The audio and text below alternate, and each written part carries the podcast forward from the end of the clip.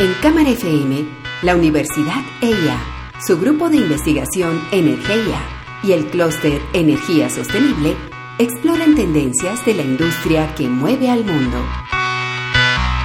Una industria que avanza y evoluciona día a día. Energía pura. Santiago Ortega y Andrés Jaramillo, ingenieros, conducen Energía Pura. Hoy llegamos de nuevo al final de temporada de Energía Pura. Esta es la quinta temporada que estamos con ustedes mirando todos esos temas de transición energética. Y esta quinta temporada nos coge en un 2020 que ha sido un año muy convulso, donde han pasado muchísimas cosas y donde precisamente la magnitud de los cambios nos llevan a preguntarnos cuál será el futuro de la humanidad, cuáles son las cosas que vienen, qué, qué efectos vemos a corto, mediano y largo plazo. Y nos pone también la necesidad de encontrar pistas por que aparentemente en este momento estamos en un punto donde pasan muchas cosas, todo parece ser muy conexo, pero todo en realidad está conectado. ¿No es así, Andrés? Sí, Santiago, y, justamente de eso eh, se trata como ese arte de la prospectiva y de saber leer el entorno. Cuando realizábamos ejercicios de prospectiva por allá en la mitad de los años 2000, veíamos el año 2020 como una fecha de quiebre y veíamos que a partir del año 2020 muchas de las tendencias y las tecnologías eh, iban a empezar a acelerarse. Eh, quizá todas estas manifestaciones de cambio que se están dando, incluso el, el acelerador que puede llegar a ser el coronavirus, puede evidenciar que efectivamente esos cambios se están dando. Nosotros en anteriores programas hemos, nos hemos referido a estos cambios como las D, la letra D. Además, pues de que el fundamento de este programa es la letra E, que es la electrificación de la economía. Las letras D parece ser que empiezan realmente a tomar fuerza. La descarbonización, la digitalización, la democratización, la descentralización son tendencias que realmente si uno se pone a mirar lo que está pasando, casi que es lo que está detrás. ¿No, no te parece que hay, hay como sucesos que empiezan a, a, estar dentro de esa órbita? Claro, nosotros las D las, las hablamos en temas energéticos energéticos, pero si lo llevamos a un plano político-económico, vemos que la descarbonización ya es un mandato de política pública a nivel global, que incluso con lo que está pasando en, Estados Unidos está también tratando de, de frenar la digitalización, pues digamos que es más que evidente con lo que está pasando en el coronavirus. La descentralización en, en, el caso de que ya no tenemos necesariamente un poder hegemónico, sino que hay, estamos más regados por todas partes, estamos mucho más mucho más conectados y la democratización en, en, esa especie de reivindicación humana de hacer un sistema que nos funcione a todos, ¿cierto? Yo creo que en este momento con las cosas que están pasando vemos muchos cambios, el gran, el gran centralismo que durante todo el siglo XX fue Estados Unidos como, como estabilizador del mundo. Paul Krugman decía en una charla que eso lo estamos perdiendo, ya Estados Unidos puede que tenga poder económico, pero no tiene un poder moral o un poder blando para influir. Lo, este, derechos civiles 2.0 que está pasando, la digitalización por todas partes, la consolidación de China también como un nuevo polo, son cosas que nos pueden a pensar mucho y que, y que no saben muy bien para dónde vamos. Sí, incluso, incluso le agregaría Santi, si seguimos con esto vamos a terminar en muchas des, pero parece ser que emerge una y es la desglobalización. O sea, a pesar de que estamos todos tan interconectados, esta situación del coronavirus pudiera frenar un poco o por lo menos sacar a la luz muchas discusiones acerca de la globalización como modelo de, de una eh, aldea sin fronteras que creo que definitivamente no va a ser.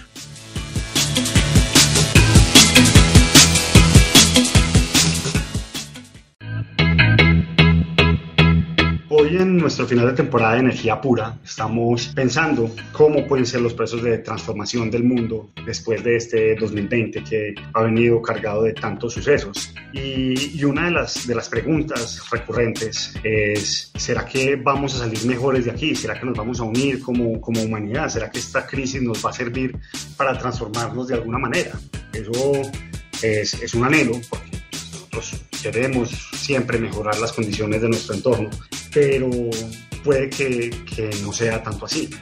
La, la, crisis financiera global tampoco nos cambió, han, han, pasado grandes sucesos que hacen que la humanidad siga el mismo curso. Andrés, ¿vos crees que vamos a seguir igual? o no? Pues Santiago, uno, y, lo decías haciendo una reflexión sobre las, la salida de las crisis anteriores, yo creo que no, no saldremos iguales. ¿Por qué? Porque esta crisis se da en medio de, de algo que venía en ascenso y era todo el advenimiento de la cuarta revolución industrial que, recordemos, tiene elementos de inteligencia artificial, de Internet de las Cosas, o sea, sensores por todas partes, teléfonos, anillos, pulseras, capturando datos personales del ambiente, de, nuestra vida, el Internet recogiendo datos por todas partes. Yo creo que con toda esa información en la red, con toda esa información siendo analizada, siendo correlacionada, siendo almacenada de diferentes formas, yo definitivamente creo que no saldremos igual. Nosotros para, para tener elementos para este programa consultamos a muchos intelectuales y varios nos gustan mucho. Hemos hablado aquí de Harari, hemos hablado de Byung-Chul Han, también eh,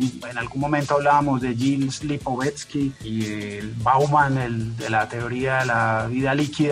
Creo que ellos están también tratando desde distintas orillas de mirar si la salida será para hacernos mejores o definitivamente la sociedad va a una debacle. Sin embargo, algo que hemos analizado tú y yo, Santiago, es que definitivamente la sociedad, la capacidad de asimilación del ser humano no, no le permite justamente eso, asimilar los cambios conforme se van presentando. Incluso puede ser un tema evolutivo, ¿cierto? Nosotros como, como pues toda nuestra evolución la pasamos en un entorno estático y respondíamos más o menos lentamente a las cosas, pero en el siglo XX, cuando teníamos tantas señales con las comunicaciones y con todo, y ahora en el siglo XXI con el Internet, la interconexión, simplemente son demasiados estímulos al mismo tiempo para que uno, pues para que uno como ser humano los comprenda y dos, para que la sociedad termine asimilándolos de otra manera. Una, una reflexión que hemos hecho es que las redes sociales todavía es algo que no terminamos de saber cómo utilizar y cómo sacarle toda la potencia a pesar de que ya llevan 10 o 15 años con nosotros. La televisión, la radio, la prensa, sus periodos de maduración fueron bastante largos. Entonces,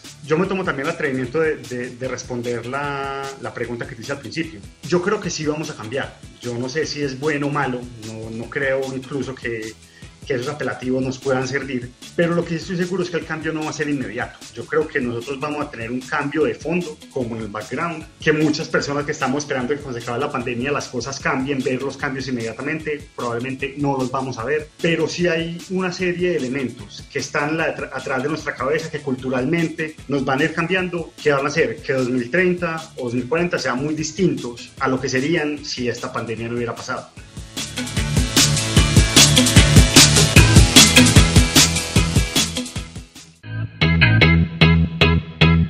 Esta semana en Energía Pura continuamos buscando pistas sobre lo que pudiera ser un nuevo orden. Esto suena un poquito como a conspiración de video de Internet, pero como hemos hablado en los anteriores bloques, definitivamente, no solamente el coronavirus, sino todo lo que venía antes del coronavirus con la cuarta revolución industrial y con los cambios geopolíticos tan profundos, definitivamente esta década apunta a ser una época de grandes cambios y de grandes ajustes a todo nivel. Esta, este ajuste también debe tener un reflejo en, nuestra sociedad, en la sociedad antioqueña en Medellín, porque de alguna manera, y como lo señalábamos anteriormente y lo, y lo, lo veíamos en uno de los artículos del MIT, la apuesta por la tecnología referida a esta, a la cuarta revolución, pero sobre todo al software, a la programación y a estos elementos, es importante, pero no puede ser el único elemento. Santiago, ¿qué, qué opinas? Y lanzo, este es como el, el programa de las preguntas. ¿Será que hay una especie de movimiento contracultural parecido al de los 60,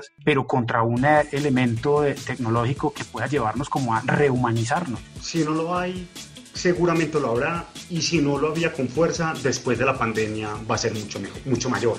Hoy yo estaba viendo una, una foto, de, creo la foto de la semana de una guardería que se abrió en Alemania y la foto era dos profesores tratando de coger a dos muchachitos de seis años que se vieron después de mucho tiempo y se estaban abrazando, ¿cierto? Eso, para separarlos. Para separarlos, para, para evitar el contagio. Yo me preguntaba, ¿uno cómo le explicas a un niño después? ¿Cierto? Y de hecho mucho lo estamos sintiendo, el hecho de estar conectados digitalmente, de estar absolutamente productivos desde nuestras casas en nuestros computadores, hay algo que nos hace falta y es el contacto humano y es el contacto social y el estar en un bar y compartir con personas, porque no es únicamente la conexión y poder hablar, sino también todos esos elementos de saludarse de determinada manera, de tomarse un trago primero en un sitio y comerse un plato específico que venden en un, lugar, porque todo todos tenemos nuestros, nuestros rituales ¿cierto? Y esos rituales, también como lo, como lo menciona byung Han, es en gran parte lo que nos hace humanos. Entonces, puede que después de todo esto sí llevemos a, una, a, un, a un movimiento contracultural. Yo, por mi parte, estoy convencido de que lo voy a hacer. Es algo de lo cual nos alerta byung Han, este eh, filósofo coreano que ha pasado casi toda su vida como profesor en, en, en Alemania, y es que justamente el ritual, la sacralización de cada momento, de los, de los momentos más simples, es una necesidad yo creo que en el fondo todos estamos ansiando sacralizar esos momentos. Y no hablo en el término, desde el punto de vista religioso. bien lo dices, cuando nos encontramos con los amigos en un bar, en un restaurante, en una fiesta, en la casa, eh, a compartir esos momentos, de alguna manera lo que estamos haciendo es sacralizar momentos y eso definitivamente no se puede hacer con eh, una aplicación de celular. La digitalización es una cosa maravillosa. Nos da datos para unir mejor, para ser más productivos, para conectarnos, para, para escucharnos, para crear, pero no se nos puede olvidar que al lado de esa digitalización también tenemos una, una corriente humana que siente, que huele, que come y que, y que le gusta abrazarse. Y yo creo que en el futuro debemos encontrar un punto medio donde podamos combinar estas cosas.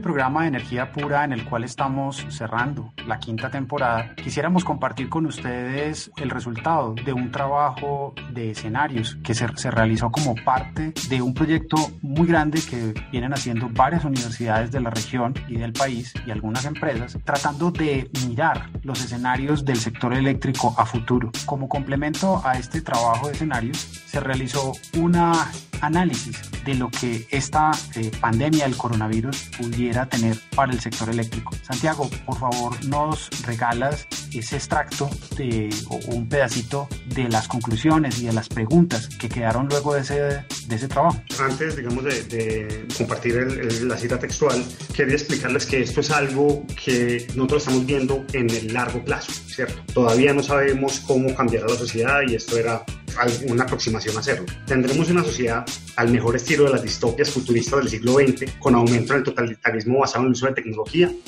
Habrá ajustes estructurales al capitalismo donde explícitamente se favorezca el bienestar y las salvaguardas económicas frente al crecimiento, creando un nuevo contrato social. Emergerá una etapa de colaboración global sin precedentes, o por el contrario florecerá un nacionalismo volcado a la autarquía. Tendremos una red de solidaridad internacional para atender los efectos de la pandemia en países en vía de desarrollo, o el hambre generará una, inestabilidad social que desembocaría en populismos y conflictos en el horizonte cercano. ¿Cuál será ese nuevo orden mundial? En términos económicos surgen preguntas que no estamos en capacidad de abordar. ¿En qué sectores se concentrarán las inversiones? ¿Habrá una recuperación de la economía internacional o invariablemente tendremos años perdidos debido a los cierres de empresas y pérdida de competitividad?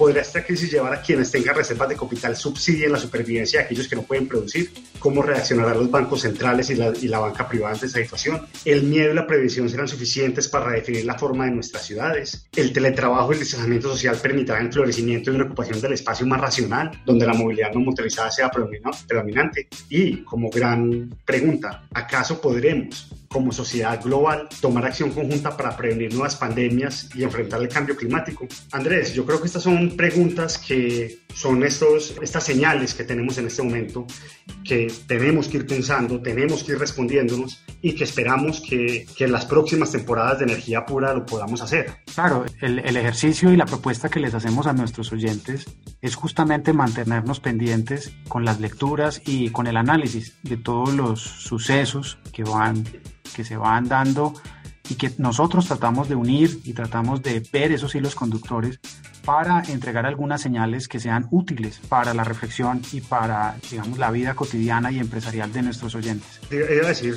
sobre, sobre lo que estabas diciendo, que estas reflexiones y este programa son posibles gracias al esfuerzo de muchísima gente, empezando por Ana Caterina Zuluaga, nuestra productora, que es la, la persona que nos ayuda a empaquetar todo esto, del clúster de energía, Jaime Arenas y, y Ana Morales, que que patrocinan este programa y que tenemos discusiones con ellos permanentemente para, para darles la, la, información más, más relevante, a la Cámara de Comercio, por supuesto, a Cámara FM, a Javier Rodríguez, a Natalia Figueroa por todo su apoyo y por supuesto al Grupo Energía de, de la Universidad de IA, de cual hacemos parte, que es donde, donde principalmente pensamos todo ese tipo de cosas. Y finalmente, como siempre, agradecer a nuestros oyentes, a las personas que nos realimentan y que nos expresan aquellos aspectos en los cuales les gustaría y que seguramente tendremos en cuenta en las próximas temporadas. A todos ustedes, muchas gracias por estar pendientes de Energía Pura y nos vemos en una próxima temporada.